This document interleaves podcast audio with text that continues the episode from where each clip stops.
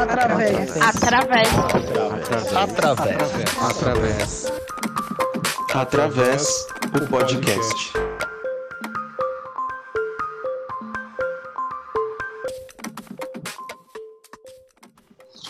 Olá pessoal, tudo bem? Estamos aqui em mais um episódio do nosso podcast Através.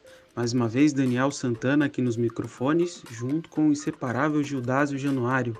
E aí, Gil, como é que você tá? Oi, Dani. Oi, pessoal. Sejam todos bem-vindos aí a mais essa, esse nosso episódio do podcast. Bom dia, boa tarde, boa noite, né? A gente não sabe que hora que você vai estar tá nos ouvindo aí, mas muito bem-vindo aqui, viu? É isso aí. Bom dia, boa tarde, boa noite a todos que estão nos ouvindo. Hoje a gente vai bater um papo muito especial, muito interessante e muito importante também com duas pessoas muito queridas aqui por nós. Né? Eu já vou, não vou ficar falando muita coisa, eu vou pedir para que se apresentem aqui, por favor. Marilena Nascimento, conta um pouquinho para gente quem é você, da onde você vem. Olá, boa noite, Daniel, Gil, Mariana. Para mim é um prazer enorme estar aqui com vocês. Eu, como musicoterapeuta, já há algum tempo, né, estou até aposentada com carteira, uh, que sempre trabalhei com carteira assinada como musicoterapeuta e estou aposentada como musicoterapeuta.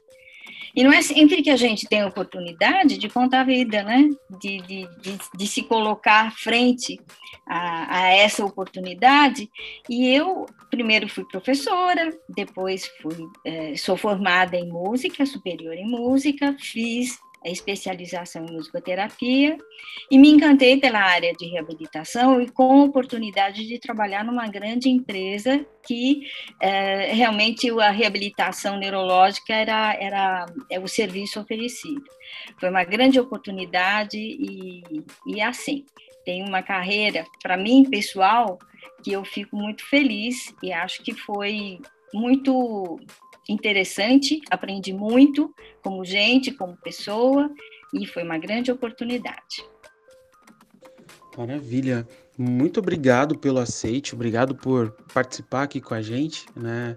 É uma pessoa que acredito que posso falar um pouco por mim, pelo Gil, inspira bastante a nós musicoterapeutas pelo trabalho que você desenvolveu e legado que você deixou aí pra gente.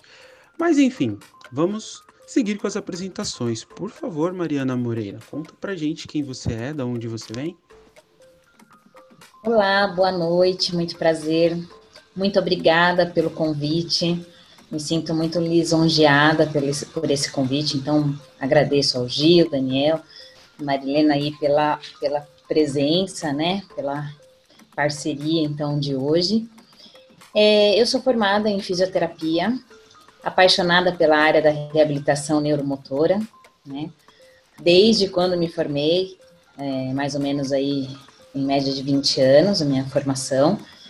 É, corri um pouquinho atrás da carreira acadêmica também, então fui para o mestrado, doutorado, e tive grandes oportunidades, tanto no Sistema Único de Saúde quanto no sistema particular, e algumas experiências também dentro de instituições que é, me fizeram não só um, treino profissional, mas é, quanto também pessoal, né?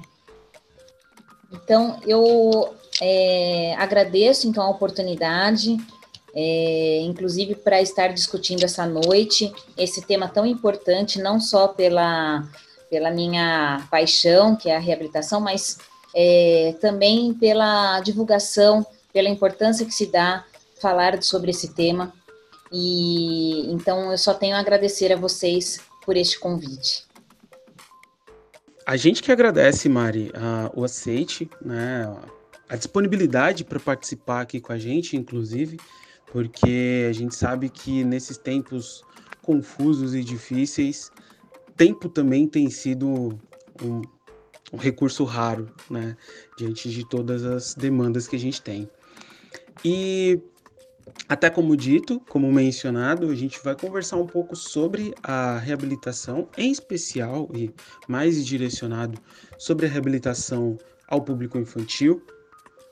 de certa forma, esse é um tema que ele vai ser meio que duplo, né? Porque hoje a gente vai conversar um pouco sobre reabilitação infantil. No nosso próximo programa, já soltando um pequeno spoiler aqui, a gente vai falar sobre a reabilitação da pessoa adulta. Conversar um pouquinho sobre isso também. E até para a gente introduzir um pouco, entender um pouquinho o que é, ou como que se dá essa reabilitação, é, a gente, eu vou ler aqui o nosso clássico texto de introdução. E esse texto foi retirado de dois trabalhos, né, um feito pela Alice de, da Costa Uchoa e outros colaboradores, né, equipe médica que realizou ali um trabalho voltado à importância da equipe multidisciplinar na reabilitação, e o outro é um trecho do Marcelo Jesus Justino, retirado diretamente do livro Musicoterapia e, e Reabilitação do Paciente Neurológico. Então, esse texto ele foi reorganizado aqui justamente para auxiliar nessa nossa introdução. E vai dizer o seguinte: o conceito de reabilitar inclui diagnóstico, intervenção precoce, utilização adequada de recursos tecnológicos, continuidade de atenção e diversidade de modalidades de atendimento. Ele visa a compensação da perda da funcionalidade do indivíduo, a melhoria ou manutenção da qualidade de vida e a inclusão social. O tratamento de reabilitação tem como princípio básico a palavra estímulo, uma vez que a equipe envolvida deve avaliar as capacidades residuais de cada paciente e, assim, estimular potencial remanescente nos âmbitos físico, emocional, intelectual e profissional. Assim, deve englobar tanto o aspecto técnico quanto da cidadania da pessoa com deficiência, que tem o direito de fazer escolhas e de ser autora de sua própria história. Direcionando o nosso tema central de hoje, o principal objetivo da reabilitação da criança é o de desenvolver a reaprendizagem de habilidades e a elaboração de planos de tratamento para amenizar ou compensar as funções afetadas em relação às demandas do ambiente familiar e escolar. E aí, tendo como base toda essa estrutura que é organizada, que é necessária e essencial para um desenvolvimento, para o bom desenvolvimento desse trabalho de reabilitação, é, eu queria, primeiramente, já perguntar para vocês da onde que vem, onde, o que que levou vocês a trabalharem assim com esse público infantil na área de reabilitação? Como é que vocês chegaram nesse tipo de atuação? Então, posso falar? Para mim foi uma rota de colisão.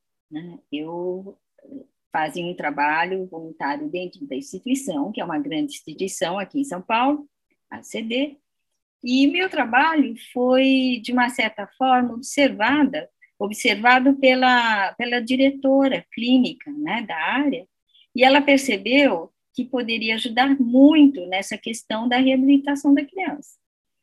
E aí abriu realmente uma situação muito interessante, porque eu já era musicoterapeuta e precisei ir atrás de uma série de outras aprofundamentos teóricos dentro da área da medicina, né, da, da, da reabilitação, para entender o, o que realmente eu deveria estar, assim, de uma forma bem embasada, para trabalhar com uma equipe tão grande, porque uh, na época eram 48 físios, quase 40 TOs, um, nome, um número grande de psicologia, de, fono, de fonos também, pedagogia, e conversar com essa equipe, trabalhar com essa equipe, definir alguns, alguns protocolos, principalmente projetos de reabilitação, simplesmente uh, eu precisei ir atrás não só de pós-graduação em medicina comportamental, tá certo? E também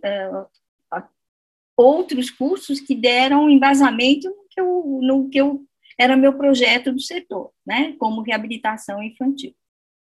Então, uh, foi essa rota de colisão de alguém achar interessante, né, de um, de um, de um diretor dentro da instituição achar que, que realmente musicoterapia ia favorecer a reabilitação, isso aconteceu de fato. Né? Mas aconteceu uh, com muitas horas de estudos meu. não foi não, não veio assim, simplesmente de presente.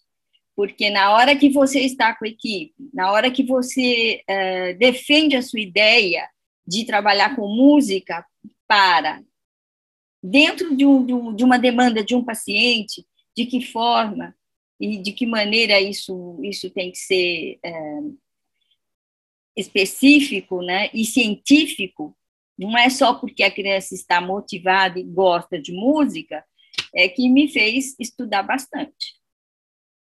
Na verdade, essas minhas colocações tem duas situações. Primeiro, que foi a rota de colisão, como eu entrei, e outro, é os desafios que eu encontrei para fazer isso, né? Para é, transitar dentro de uma equipe multidisciplinar, certo? Principalmente na área médica, ortopedista, fisiatra, o pneumologista, o psiquiatra, você precisa ter um vocabulário que é próprio de, de, deste meio, não é? E só a formação como professora de música, como musicoterapeuta, não, não foi suficiente. Tá? E não tem, não tem graduação que te dê todo esse embasamento, não existe. Cada indivíduo precisa ir atrás para é, é, complementar a sua formação mediante o ambiente que ele convive. Por exemplo, se, se a CD né, em vez de reabilitação neurológica, ela atendesse autista, possivelmente eu teria estudado outras coisas, feito outras situações, né, enfrentado outras, outros desafios que foi diferente da reabilitação. Então, eu acho sim que é muito importante essa sua pergunta, porque as pessoas precisam entender, o profissional de musicoterapia precisa entender realmente que área que encanta que foi a resposta, inclusive, foi a colocação da Mariana. Ela era encantada, ela é encantada com a, com a área de reabilitação dentro da fisioterapia. Não é? Importante isso. Bom, a minha estratégia para estar tá indo para neuroreabilitação vem, na verdade, desde quando eu estava, acho que no colégio. um, quando eh, eu acompanhei dois amigos da família, que um era formado em medicina, trabalhava dentro da neurologia, e o outro era fisioterapeuta. E a clínica que ele trabalhava, esse fisioterapeuta tinha ortopedia, neuro, enfim, as áreas afins aí da, da fisioterapia. E eu acompanhei por um tempo, tanto um quanto o outro, antes de, de é, prestar a universidade, é, até mesmo, se eu não me engano, no segundo colegial, eu fui atrás e sempre tive muito interesse de entender o que era fisioterapia, de entender o que era medicina, sempre muito balançada pelas duas áreas. E quando eu acompanhei, eu vi, na verdade, que a fisioterapia me atraiu muito mais pela questão do contato, pela questão uh, da forma que a gente é, mantém as, as nossas, os nossos vínculos com o paciente, com os familiares. Aquilo me atraiu, porque na medicina a gente vê pouco, né? É, a gente vê momentaneamente. E na fisioterapia não, a gente se envolve, a gente tem aquela questão da afinidade também, aquela composição do trabalhar com a família, né? Como nós é, venha, venhamos a, a, a, a discutir aqui.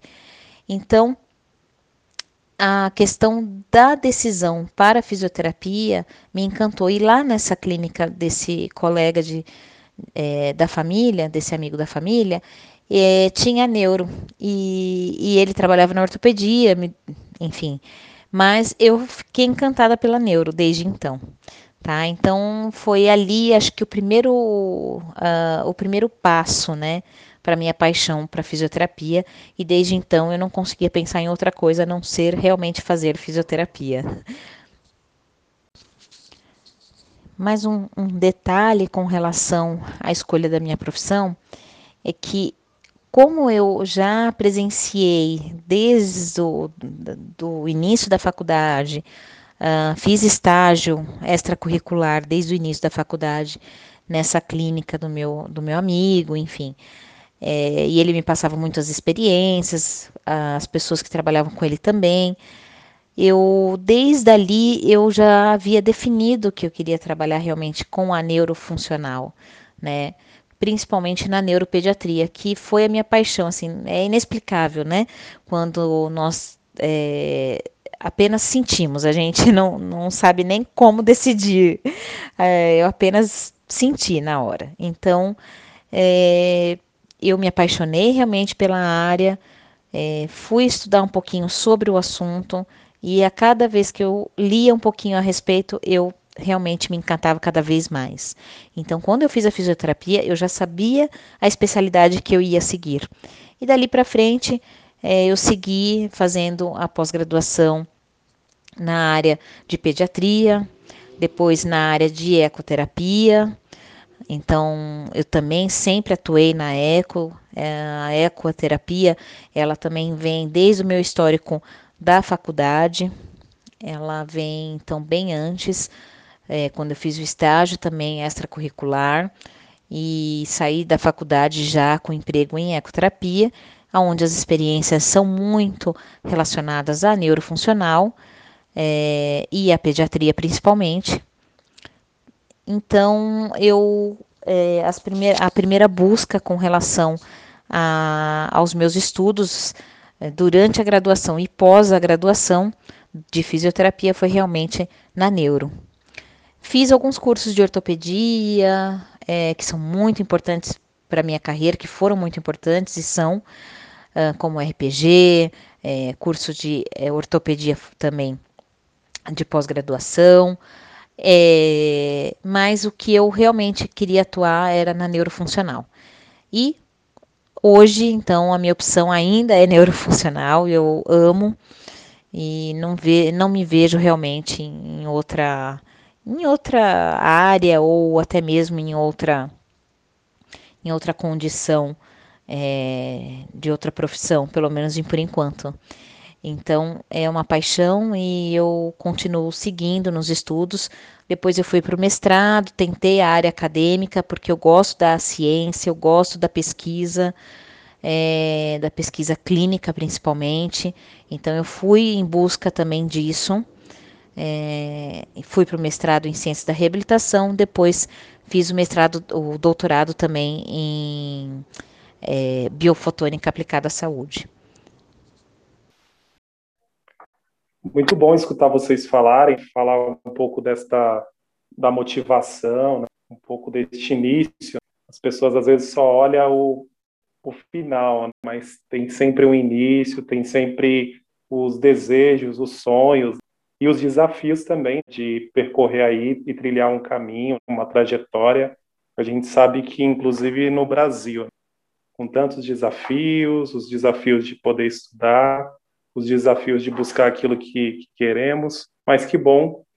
E você que nos assiste, que nos escuta, já para perceber que dentro do, do, nosso podcast a gente procura trazer pessoas que também estão não estão dentro do circuito da musicoterapia. E isso é muito importante, escutar também esses olhares e fazer também essa troca de experiência.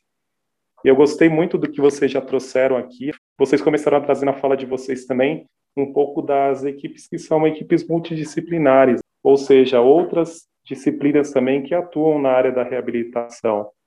E a minha pergunta nesse sentido vai para vocês, como que vocês enxergam a atuação dessa equipe multidisciplinar e qual que é a importância do ponto de vista de vocês de cada uma dessas especialidades, esse trabalho que é feito com outras disciplinas. Então gostaria de escutar um pouquinho de vocês. Então, eu posso dizer que eu sou uma pessoa com muita sorte, porque a equipe que eu, que eu transitava, né, na, na, na multidisciplinar, ela além de ser multidisciplinar, ela era interdisciplinar e transdisciplinar. O que isso quer dizer?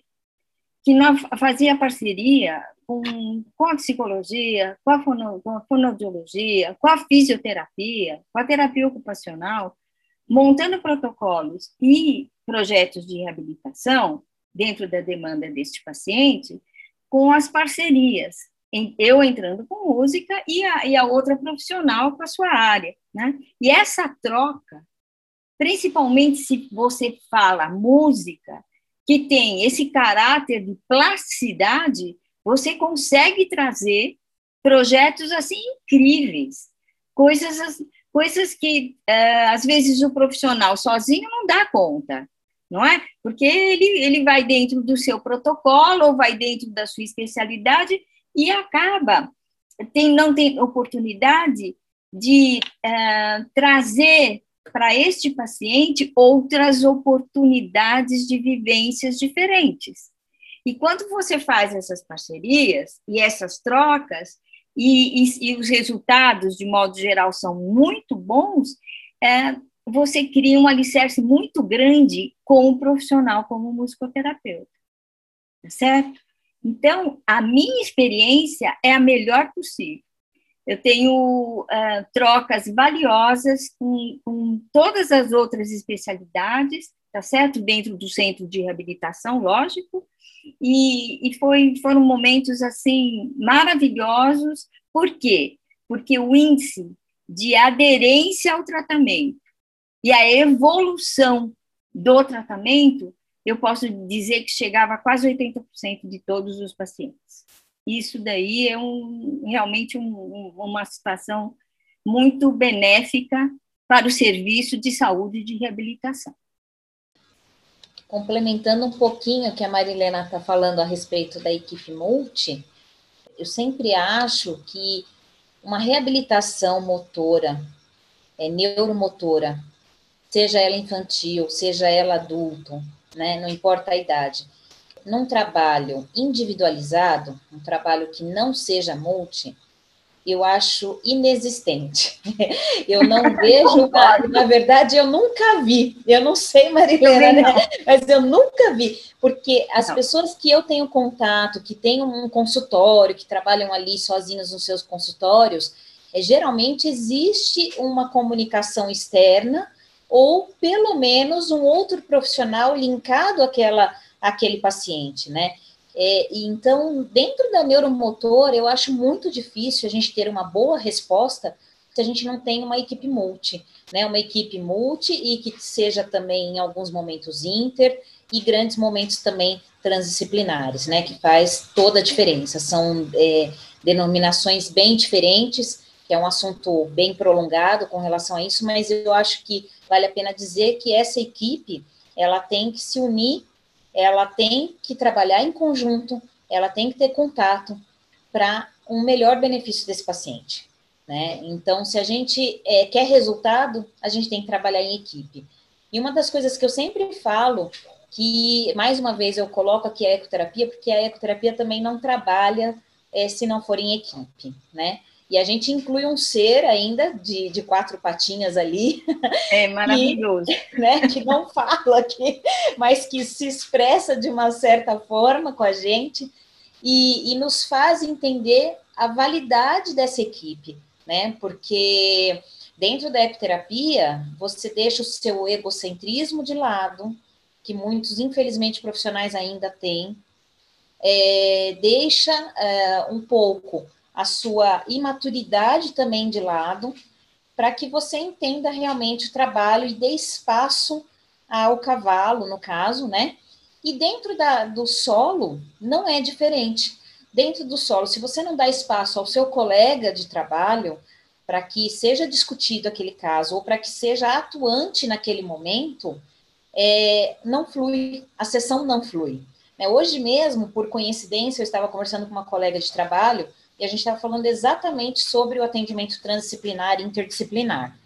E nós estávamos discutindo exatamente isso, que quando a pessoa ela quer fazer demais é, e não deixa o outro também ter as ideias e atuar, parece que a sessão não flui, né?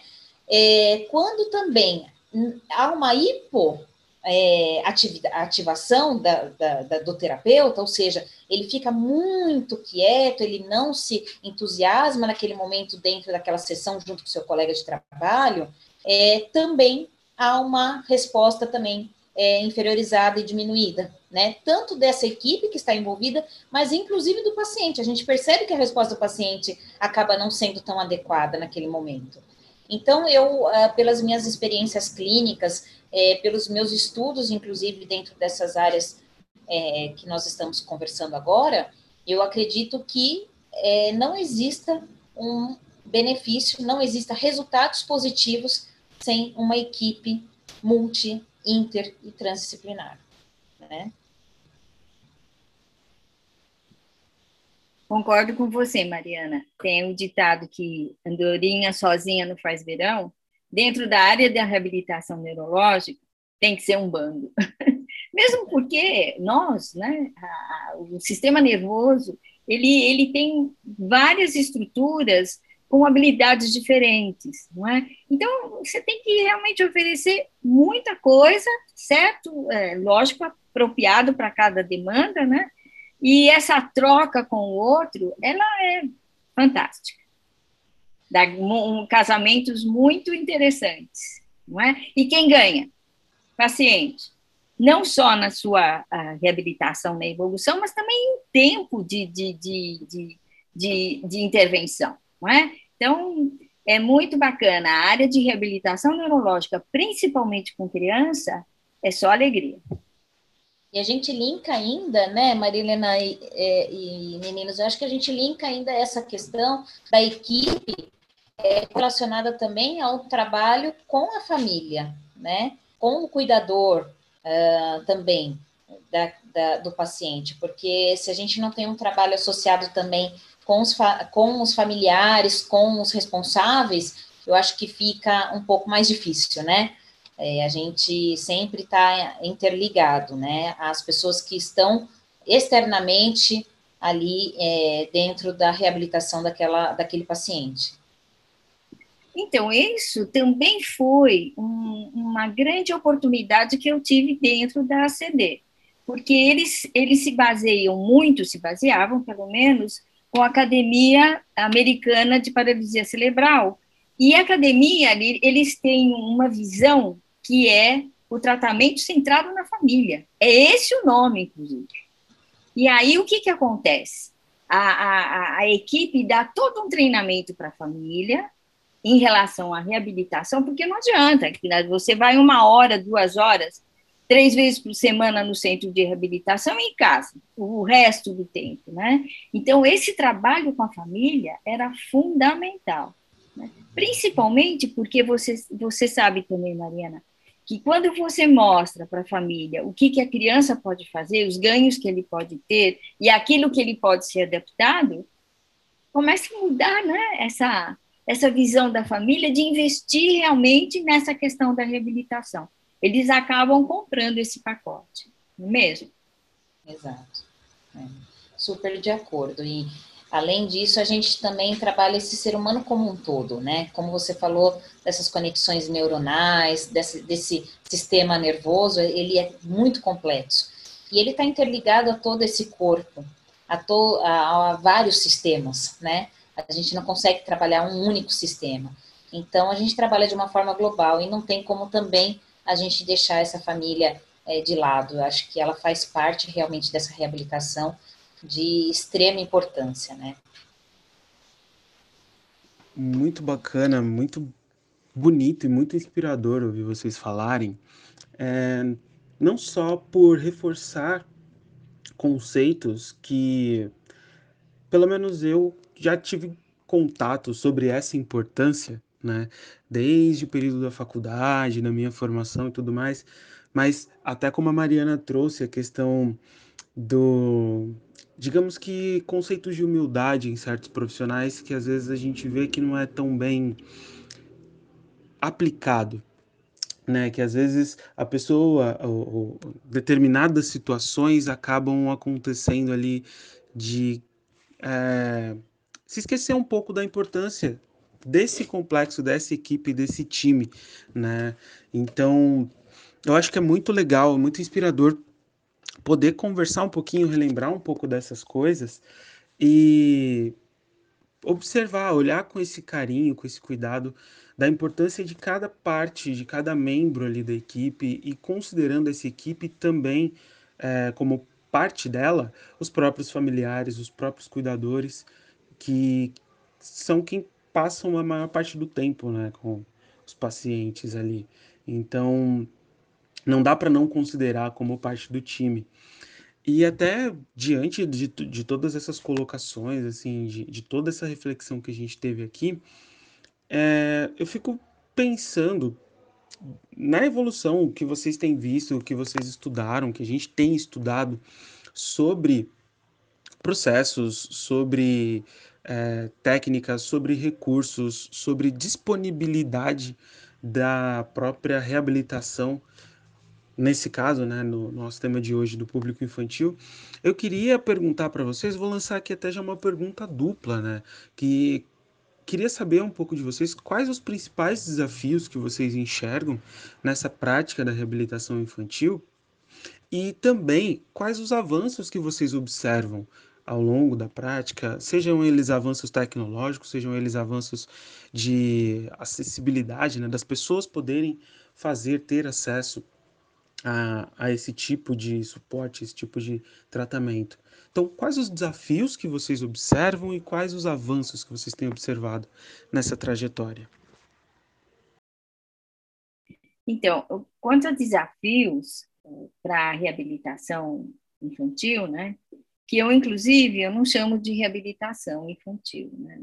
Se você pega uma criança com dois anos para paralisia cerebral, você vai falar em estimulação, porque ela tem que ainda fazer essa questão de, de, de, de estimulação precoce, enfim. Então, não é reabilitação. Reabilitação a gente entende quando você perde uma função e vai precisar fazer uma adaptação para esse novo momento da vida. Então, eu falo muito mais em estimulação da, da, da, questão dos aprendizados do que, do que reabilitação. Para o infantil, o desafio foi justamente me aprofundar no desenvolvimento infantil, nas bases do desenvolvimento infantil tá certo? Porque como professor até você sabe algumas coisas, mas quando você tra trabalha com paciente neurológico, você tem que aprofundar muito mais todas essas questões.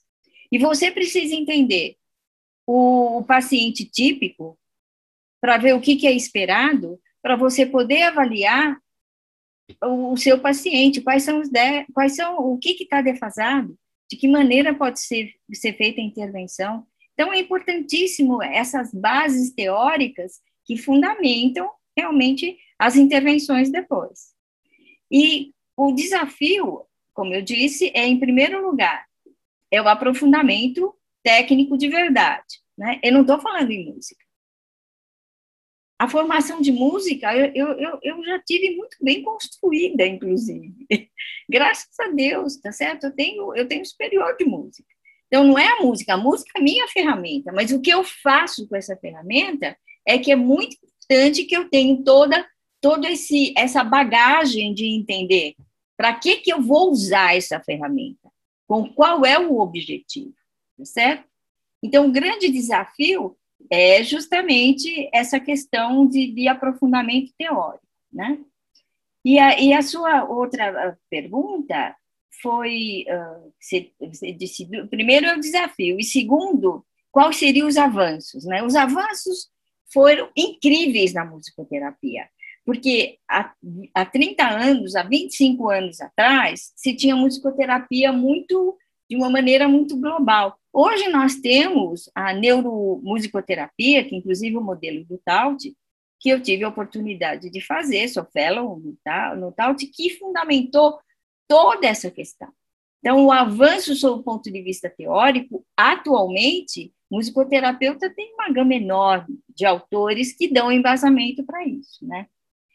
E acho que, por exemplo, para a área de reabilitação mesmo, para a área da, da, da, da, pensando no paciente, o que eu vi para eles como avanço é que se trabalhou muito com a inclusão. Na época que eu entrei para trabalhar, a criança com déficit motor tinha um determinado local. Déficit mental era em outro local. Hoje a gente vê todo todo esse, esse esses pacientes, né? Esses indivíduos, eles deixaram de ser paciente para ser indivíduos, é um indivíduo, tá certo? Que tem alguma necessidade especial, mas é um indivíduo e eles estão incluídos. Isso foi muito bacana, foi muito bonito de se ver. Então, o que, que facilitou isso, de um modo geral? É a humanidade em relação deles não mais estarem dentro de casa. Eles estão em todos os lugares, na escola, no teatro, no parquinho, no clube. Agora não, está todo mundo em casa, certo? Mas a gente espera que no momento próximo eles voltem para a sociedade com toda a força que eles têm e principalmente com a personalidade, porque conheci indivíduos incríveis que tinham uma personalidade que que você fala, nossa, da onde vem esse ser, não é? É um ser especial.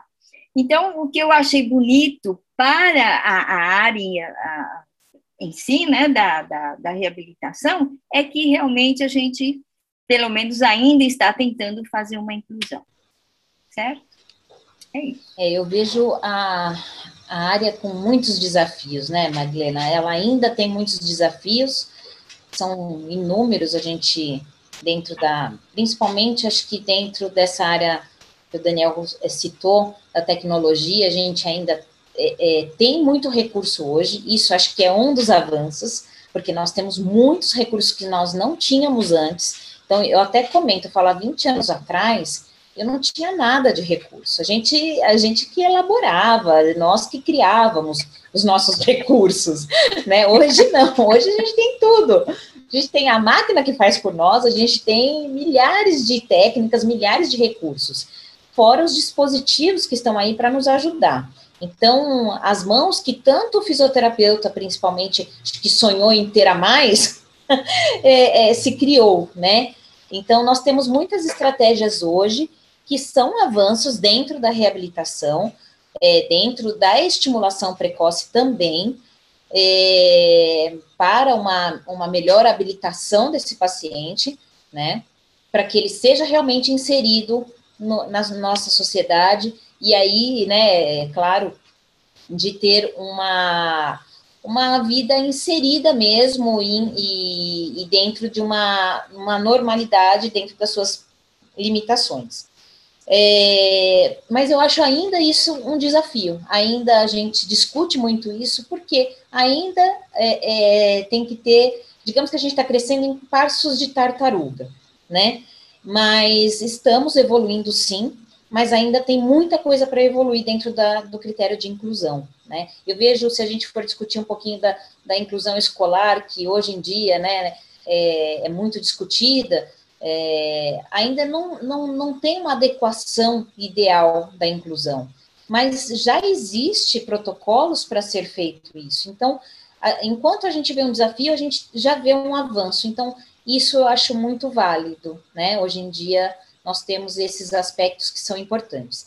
E dentro da tecnologia, eu acho que ainda falta, apesar de toda a evolução que nós temos, é, de andadores maravilhosos, a gente tem muito recurso, muito. Eu estou falando de, da, da, parte de dispositivos no geral, não só andadores, mas parapódios, recursos de, é, pra, de ortostatismo, recursos para goteira, ou seja, para órteses né, de membros inferiores. A gente tem muita coisa no mercado. A única questão que eu considero aqui um desafio ainda é a acessibilidade desses dispositivos e dessa tecnologia. Infelizmente, ainda não é para todos. Né? Então, a gente tem essa dificuldade, assim como muitas técnicas e tratamentos ainda não são para todos. É, então, eu acho que essa dificuldade, esse desafio ainda existe, e ainda existe uma barreira que ela precisa ser ultrapassada. Eu acho que é, todos têm direito do, do, do melhor, né? É, então, eu sempre costumo dizer o seguinte para a equipe da, da Físio: é, indique o melhor, o que você acredita que é o melhor para o seu paciente, porque ele tem direito disso. Como nós vamos conseguir isso para ele? Aí é outra história, aí é o desafio, né? Mas a gente tem recurso que é esse avanço, na nossa, na nossa área. Então, vamos indicar o melhor, porque ele merece, ele pode. Agora, a gente tem que criar estratégias ainda para isso acontecer. É, então, acho que o maior desafio hoje é a gente alcançar isso que há no mercado de melhor, porque há muita coisa boa, há muito, muita coisa é, evolutiva ainda, a ciência está evoluindo ainda, eu acho que dentro da, da, da questão científica a gente tem muito para evoluir, principalmente no Brasil, que eu acho que a gente estuda, é, a gente escreve pouco, estuda bastante, mas escreve pouco, né? Então, acho que falta ainda isso para a gente evoluir, mas vejo também uma evolução externa disso e acompanho um pouco dessa ciência e acredito na ciência, na evolução dessa ciência, né? Então, há melhores prognósticos, há, há curas e etc. Eu acredito muito nessa ciência. É, e tenho expectativa desse avanço ainda é, dentro da nossa área. Muito bacana escutar vocês falarem dos desafios, que um, um grande desafio, né? A gente nunca para de estudar, nunca para de estudar, aprofundar, buscar, né? E engatando aqui numa, algumas coisas que vocês foram falando, eu fui anotando. O caminho da, musicoterapia global, e hoje usamos a musicoterapia com tanta riqueza, tantas áreas de estudo.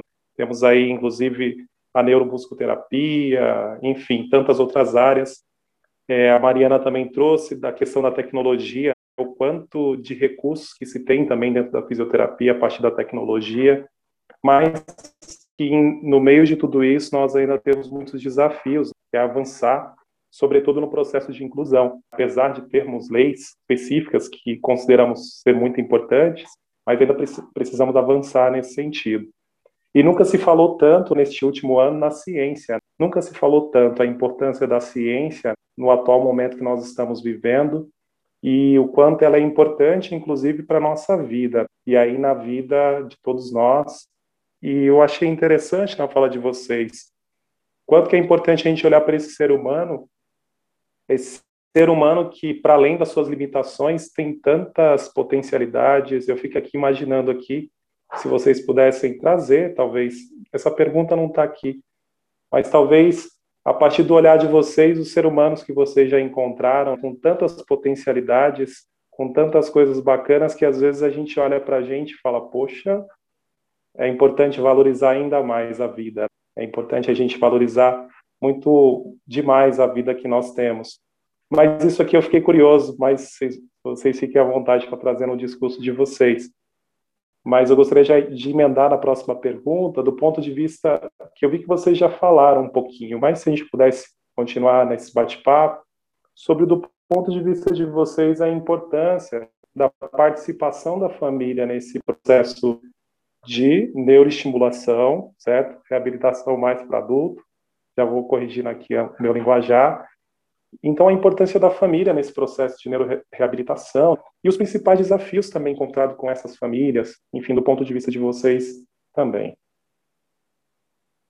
A minha experiência com a família, como eu comentei com vocês, é porque já existia, já existe esse protocolo de tratamento centrado na família, certo?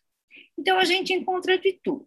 A gente encontra famílias que super aderem e que é tranquilo, e, e você faz orientação, não, não só a musicoterapia, né, mas os outros profissionais, uma série, principalmente a fisioterapia, com exercícios em casa, postura, etc. Tal, né?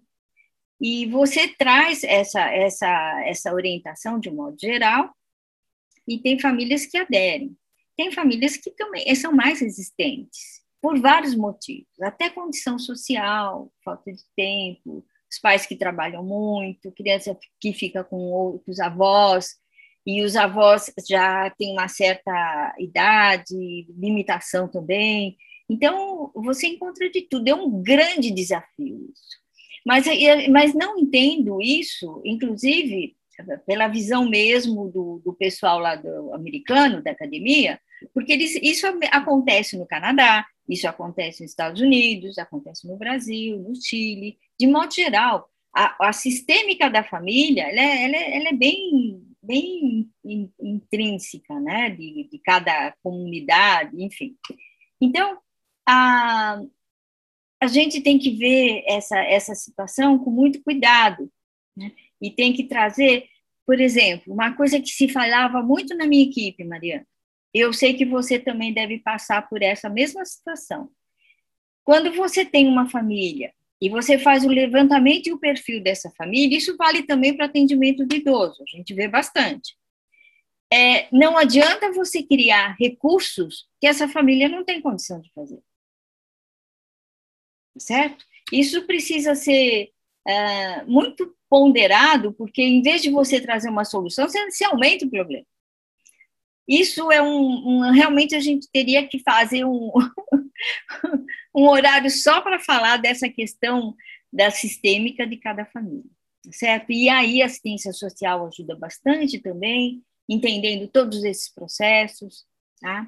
Mas é fantástico. Quando você vê a aderência da família e coloca situações que é possível dessa família é, cumprir, né, realizar dentro do, da, das suas possibilidades, você vê realmente a inclusão e a reabilitação de, do indivíduo praticamente dentro do sistema normal de atividade de vida diária, tá certo? Então, que é a proposta. Todo mundo, na verdade, quer ser feliz, quer ser independente, quer ter acesso a tudo, né? E é impressionante o nível de adaptação que o, que o deficiente tem, porque ele é muito motivado, bastante motivado para a sua independência, tá certo? Que não é só emocional e física, não, né? Mas também participar como um todo, né? Dessa dessa nossa comunidade. O ser humano é altamente social, né? Ele ele ele tem praticamente o seu perfil dentro da sociedade, né? Então, é, é muito interessante realmente. Quem puder e tiver oportunidade de estudar essas, essas questões, eu tenho certeza que vai poder colaborar muito com a reabilitação e com a saúde das pessoas. É isso. Nós temos, é, hoje em dia, é, até mesmo no Sistema Único de Saúde, nós temos grandes programas correlacionados à família, né? Então, é importante a gente citar isso, falando da família, que mesmo tanto no, no, no setor privado quanto público, nós temos uma boa assistência à família já, mas que isso tem que ser realmente, como a, a Marilena trouxe, eu acho que a gente tem que realmente estudar um pouco mais, temos que é, inseri-los ainda mais né, nesse processo é, de evolução do paciente e, e realmente adequar. É, quando a gente fala dos recursos que a gente tenta para cada paciente, esses recursos eles estão realmente relacionados a questões sociais também, que isso a gente não pode deixar de lado, a gente tem que realmente analisar. É, mas eu acho que a indicação ainda se faz muito importante do que é, é, do que existe, do que apresentar, o que é bom, o que é necessário, né? e fazer realmente uma adaptação para que ele realmente seja inserido e é, falando desse, dessa questão da sociabilização, né? Ele só vai ser é, sociabilizado realmente quando ele tiver adaptado, quando essa família inteira tiver adaptada. É, a família, ela também precisa se tratar, né?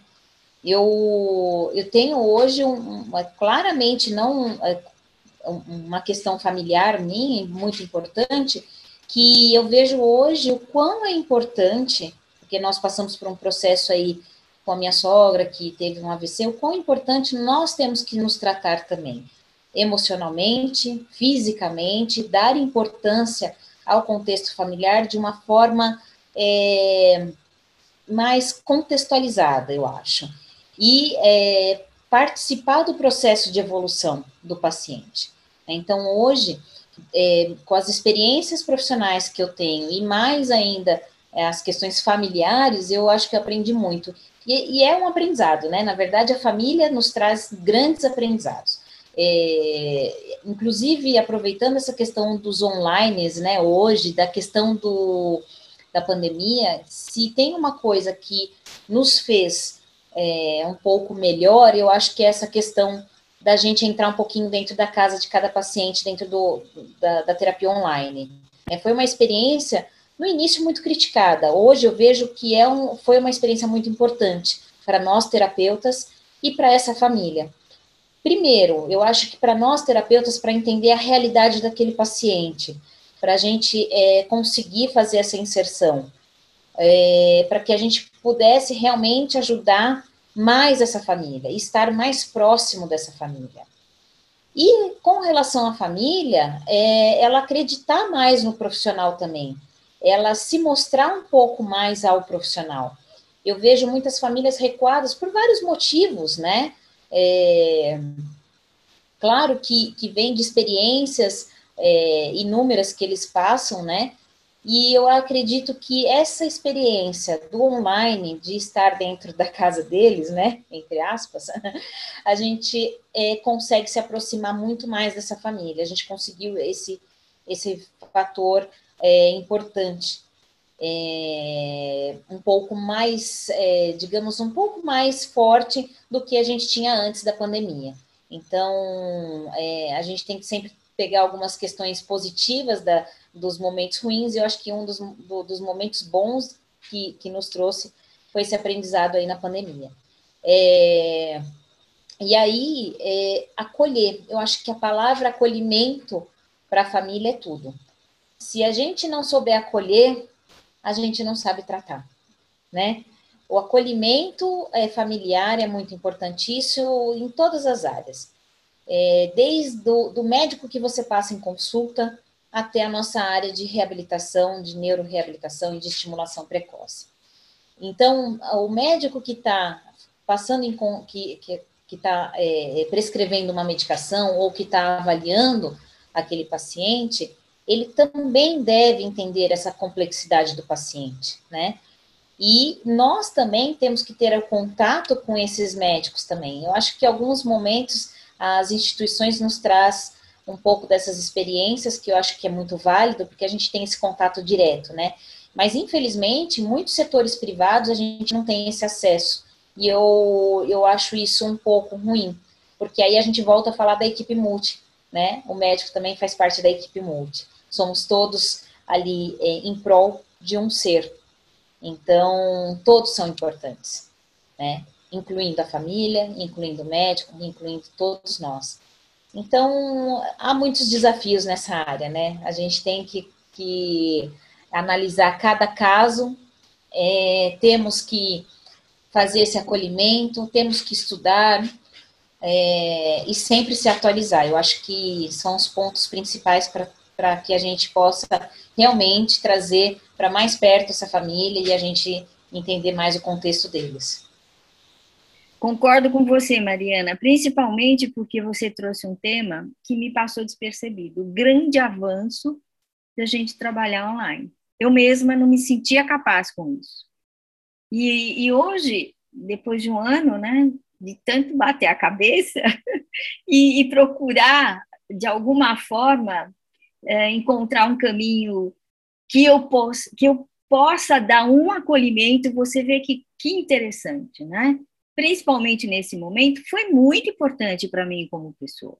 Você falou duas, duas situações que têm uma relevância muito grande. Primeiro, avanço como tecnologia e comportamento. E segundo, o acolhimento que é possível ser feito online. Não é? Muito bacana isso, viu, Mariana? Concordo em gênero, número e grau com você.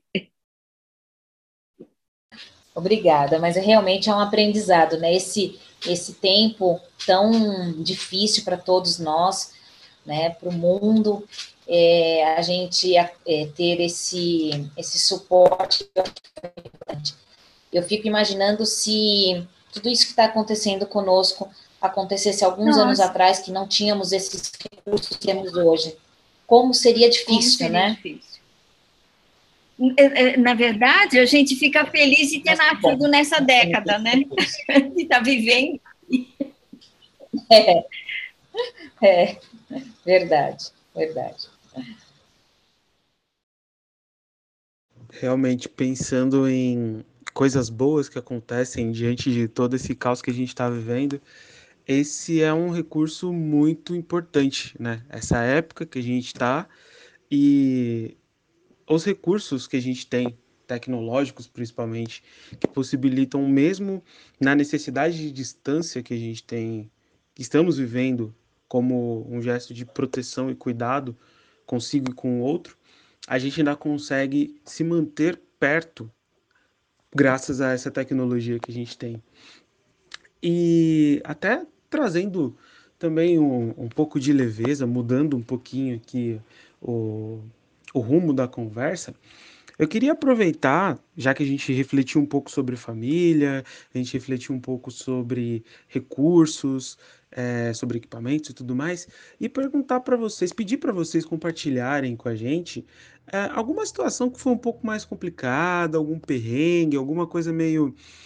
Hum, nossa, isso daqui foi meio difícil de lidar. Mas aí a gente meio que conseguiu, enfim. Que vocês compartilhassem um pouquinho com a gente algum desses perrengues? Bem, eu pensando nessa pergunta do perrengue, ah,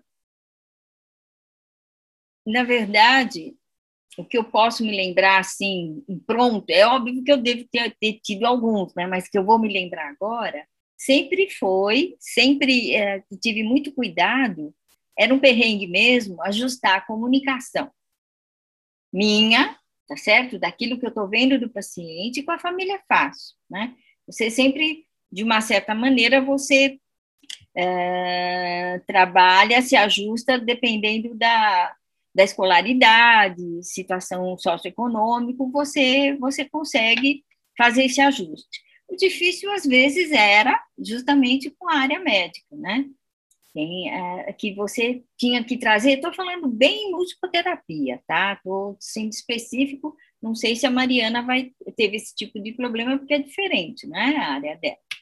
Ela trabalha, assim, a, a, feita realmente com. Não existe medicina de reabilitação sem fisioterapia, mas existe medicina, de modo geral, sem musicoterapia. Muitas, não é?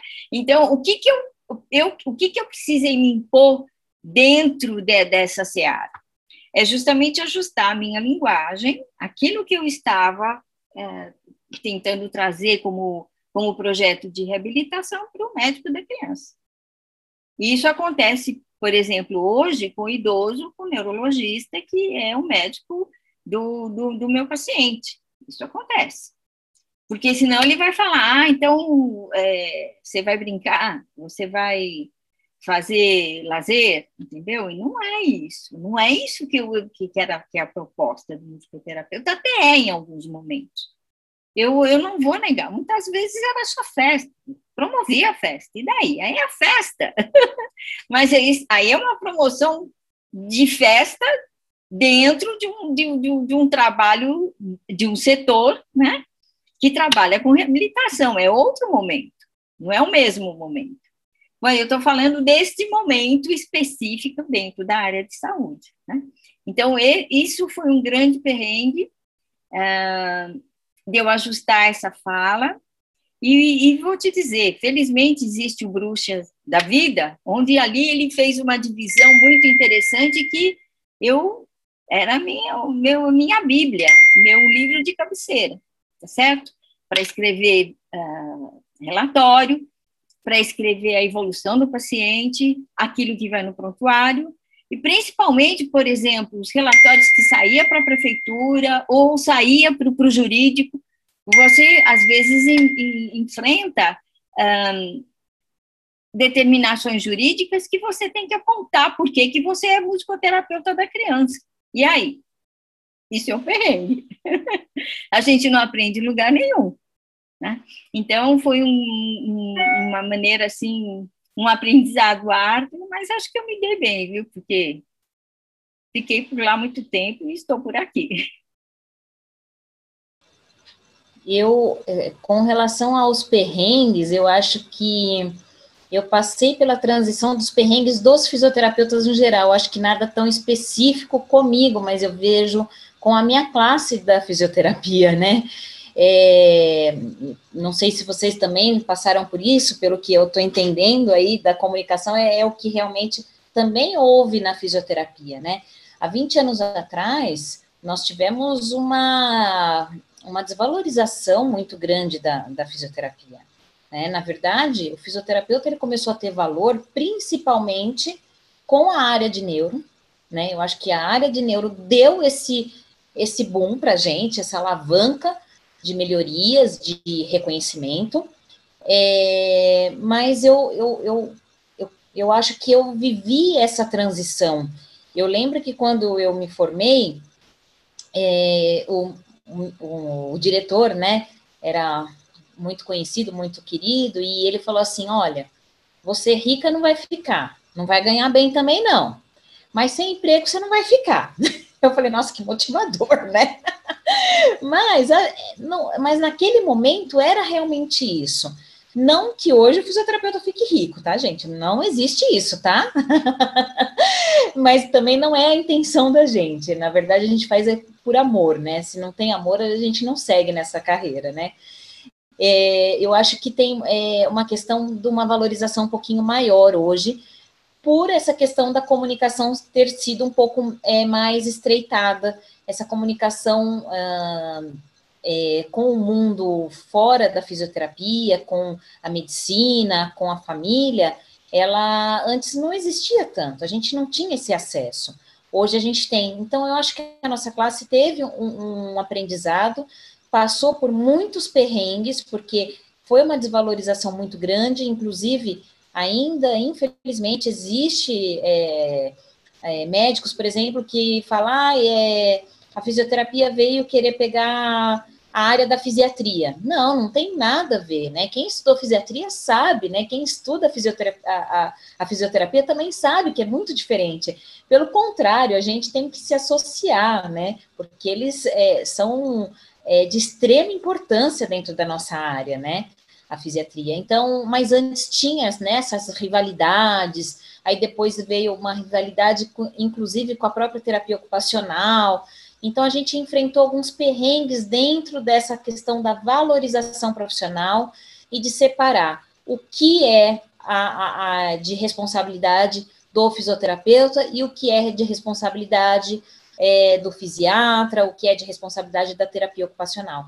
Mas hoje eu vejo isso muito bem definido, é, isso muito bem claro para todas as profissões, e eu acho que também por isso veio um pouco mais de valorização. E eu não digo valorização financeira. Eu acho que ainda para isso falta um pouco, na verdade falta muito, mas não é não é nesse sentido. Eu acho que a valorização que eu digo é o respeito. É, a gente não tinha, né? Os médicos, a gente fala, eu falava assim, ah, eu queria o, o telefone do seu médico para poder conversar com ele sobre essa cirurgia. E aí ela falava, ah, eu vou ver com o médico. Ah, não, não, o médico não permitiu que eu passasse para você. Ele pediu para você fazer um relatório. Então a gente não conseguia ter a comunicação com eles, o que é hoje muito tranquilo, né? A gente liga, a gente vai até o consultório. Eu mesmo eu participo das consultas com o meu paciente, então tem uma consulta relevante, eu vou nessa consulta com o meu paciente, porque é de extrema importância para a gente essa, essa comunicação, né? É, tem médicos que me ligam e falam, Mariana, o que, que você acha da gente fazer essa essa cirurgia? Eu falo, não, doutor, é você que manda nisso, não é da minha alçada. Mas ele não, ele liga para saber é, realmente se a minha opinião, a minha opinião e qual seria a estratégia desse pós-operatório, como seria, como ele ficaria, qual a minha opinião. E isso antes a gente não tinha. Imagina, a gente não tinha essas discussões, né? Eu estou falando de médicos, mas eu, eu, até insiro outras também classes é, é, profissionais aí, né? Num contexto geral. A gente não tinha essa intercomunicação. Eu acho que essa questão, voltando àquilo que a gente falou lá do início, do, da equipe multi, trans e inter, era muito mais afastado, a gente não tinha isso tão definido, e hoje eu acho que a gente alcançou um pouquinho mais. Então, esse foi um dos maiores perrengues que eu passei na minha carreira. E eu lembro que o, quão, o quanto era difícil, né, da gente conseguir um emprego é, que, que fosse válido mesmo, né? Então, que, é, que não contratasse a gente como um estagiário, porque muito tinha isso antes, né? Ah, eu vou te contratar mais como estagiário. Você com for, formado, com pós-graduação e queriam te contratar como estagiário. Hoje o nosso conselho, a nossa classe, pelo menos, também evoluiu nisso. É, acho que falta bastante, de, bastante evolução na nossa classe, mas eu acho que é, no nosso conselho, é, mas evoluiu e, e, eles apoiam isso, eles ajudam a gente nisso, né? Então, nessas questões de, de concursos, e eu sou do tipo que eu, eu costumo é, ver um concurso que está ali abaixo do piso salarial, eu sou a primeira a denunciar. Eu denuncio. Porque eu não acho justo, né?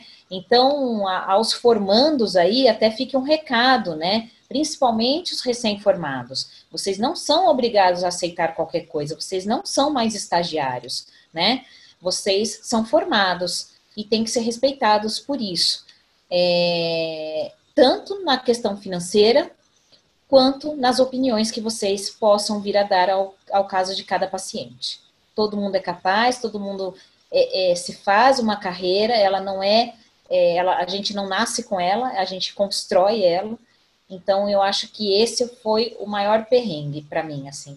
É, eu, eu, passei por essa transição da fisioterapia e sou muito grata é, por essa evolução, principalmente pela neuro ter ajudado a gente.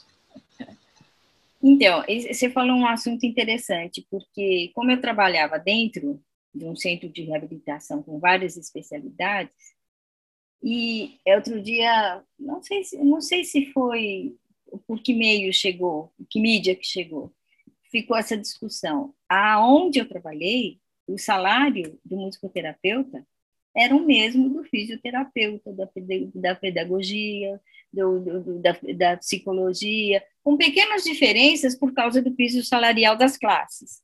Mas isso é amparado por Constituição. Se você tem uma graduação, se você tem uma formação e você está dentro de, um, de, um, de, um, de uma comunidade onde existe um, critério de salário, você não pode ser menosprezado. Até nisso eu tive sorte, viu, Mariana?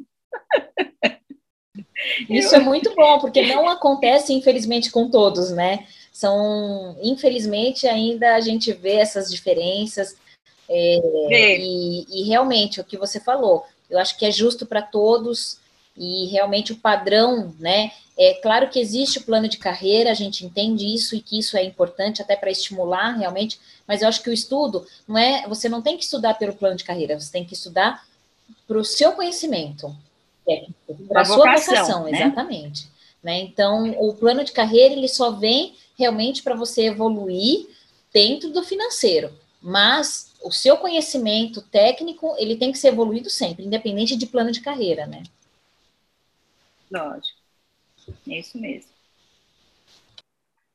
Gente, a gente, eu ficaria aqui mais, um, mais uma hora e meia conversando sobre esse assunto que está tão bacana e vocês trazerem no discurso de vocês naturalmente aqui a gente está conversando e vocês trazerem o amor, a paixão, a valorização e é interessante quando a gente faz essa pergunta, quando a gente fala de perrengue, porque o que está por trás dessa pergunta é, é, um, é olhar para esse ser humano também e humanizar, né?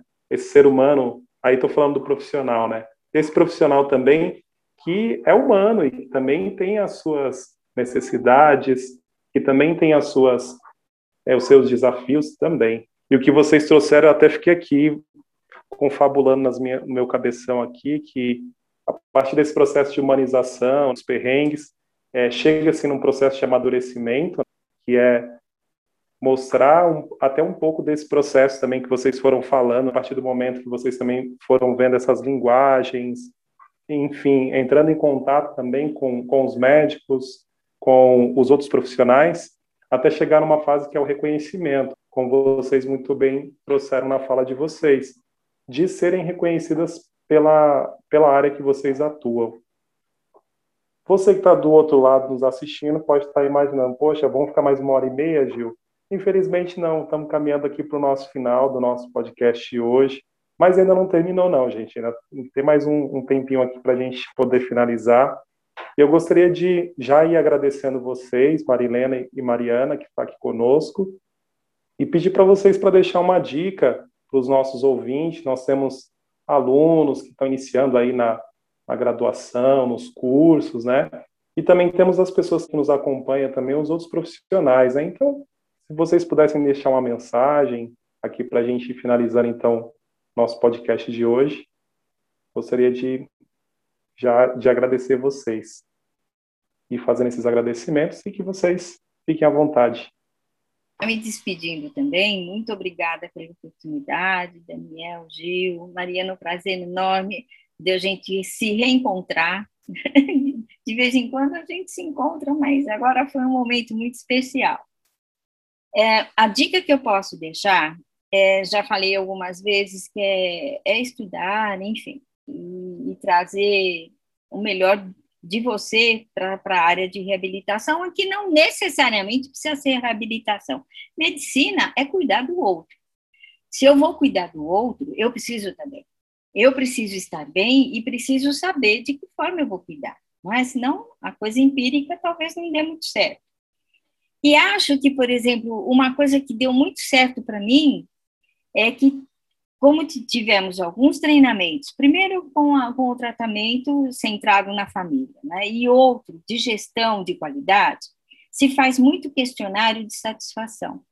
Então, pequenos questionários de satisfação que você faz com a família, que você faz com o paciente, você tem um grande aprendizado. E isso, se você de alguma forma se organizar, para colher é, esses dados e guardar como, como que você pode usar não só para evoluir prontuário, mas até para mostrar um trabalho no final do ano daquilo que você fez de positivo e sempre escrever tudo que você pode. Pode ser um pequeno estudo de caso, mas aquilo que você escreve e deixa documentado sempre vai sedimentar você como profissional. Né? Então, a dica que eu deixo é essa: não ter medo de, de criar esses questionários de avaliação, de satisfação e também os estudos de caso que seja, não precisa ser uma, um, um, grande público, né? um número, um N grande para pensar numa publicação, mas para você mesmo, para você saber o que você faz. Né? Então, essa é a minha dica. Eu, eu acho que a gente se constrói desta forma, nem, não precisa ninguém ver, mas para você mesmo se analisar aquilo que você fez e aquilo que você pode melhorar. Eu queria agradecer mais uma vez o convite é, com esses assuntos tão relevantes, tão importantes na nossa área de estimulação, de reabilitação neurofuncional. É, me sinto lisonjeada por este convite e por estar aqui presente com discutindo esses assuntos com pessoas tão importantes é, nessa área. Então, Marilena, Gil, Daniel, agradeço imensamente pelo convite, pela oportunidade. E com relação à dica, eu deixo que, como a Marilena é, relatou no depoimento dela, uh, que realmente é, as pessoas sigam estudando, sigam se dedicando à sua profissão, ao seu paciente, à, sua, à família desse paciente. Não esqueçam de cuidar do outro, não esqueçam que nós escolhemos essa profissão por, por realmente cuidar do outro, né? Nós escolhemos. Então, é, vamos é, aproveitar não só a questão da pandemia, do que estamos vivendo, mas é, não só por isso, mas sim pelo amor, né? Eu acho que uma das maiores dicas que eu daria para para as pessoas que estão seguindo o nosso caminho aí dos estudos na, na área da reabilitação é que faça por amor, faça com dedicação, faça gostando daquilo que está fazendo. É, então, essa é a minha dica, e mais uma vez agradeço a todos os ouvintes, a todas as pessoas que estão nos ouvindo essa noite. Espero que é, tenha sido de grande valia essas discussões e que é, a gente possa, dentro da reabilitação, se encontrar, que como a Marilena também comentou, os nossos caminhos se cruzam, né? É um mundo ainda pequeno, então com certeza nos encontraremos aí em vários outros momentos. Muito obrigado é, pelo convite mais uma vez e muito obrigado a todos os ouvintes. A gente que agradece mais uma vez o aceite, a participação e a troca né, que vocês proporcionaram para a gente Acho que já está virando até meio clichê do nosso podcast sempre falar o quanto eu e o Gil a gente cresce, o quanto a gente se inspira nessas conversas que a gente tem. É um verdadeiro privilégio nosso poder trocar essa ideia com vocês, né? E poder compartilhar isso para outras pessoas também terem acesso a essa conversa. Então, muito obrigado por disponibilizarem um pouco do tempo de vocês para conversar um pouco com a gente, por compartilharem não só a visão e a experiência de vocês, mas também esse amor que vocês têm né, pelo trabalho que é executado e que alcança muito, muita gente, não só os pacientes, não só os familiares, não só os colegas que estão do lado, né, mas ainda mais agora com o podcast, vai se ampliando cada vez mais. Então, muito obrigado pela participação de vocês. E deixo também o nosso muito obrigado a você que está aqui nos ouvindo até agora, que acompanhou esse programa. Caso você esteja chegando aqui nesse podcast agora, temos. Esse é o nosso 11 episódio, né? temos mais outros 10 que vocês podem ouvir, entender um pouquinho melhor sobre questões relacionadas à saúde pública, à PICS, à publicação científica, à produção de conteúdos digitais, enfim, tem muitas coisas relacionadas à área da saúde que a gente vem conversando aqui no Através. E até para acompanhar, para entender um pouquinho mais e ampliar um pouquinho o olhar para além do, dos episódios gravados aqui convidamos vocês a participar e acompanhar, né, seguir as nossas redes sociais, no Instagram, no Facebook, vocês nos encontram a partir do através, lembrando através escrito com Z e sem acento, através o podcast. Só procurar lá que a gente está sempre disponibilizando conteúdos que conversam com os nossos episódios, mas que trazem algumas informações a mais, tá bom? E lembre de compartilhar esse episódio com alguém que você acha importante, que gostaria de ouvir, ou que seria interessante ouvir sobre esse conteúdo, que seria interessante de compartilhar essa conversa também, tá bom? Ajuda a gente a ampliar um pouco esse, essas reflexões, esses conhecimentos. Então, no programa de hoje, tivemos como convidadas a Marilena Nascimento e a Mariana Moreira. Na apresentação e na facilitação aqui da conversa, Daniel Santana e Judásio Januário, e as artes foram feitas por Luane Oliveira. Então, esse foi mais um episódio do Através. Muito obrigado a vocês que nos acompanham e até o próximo.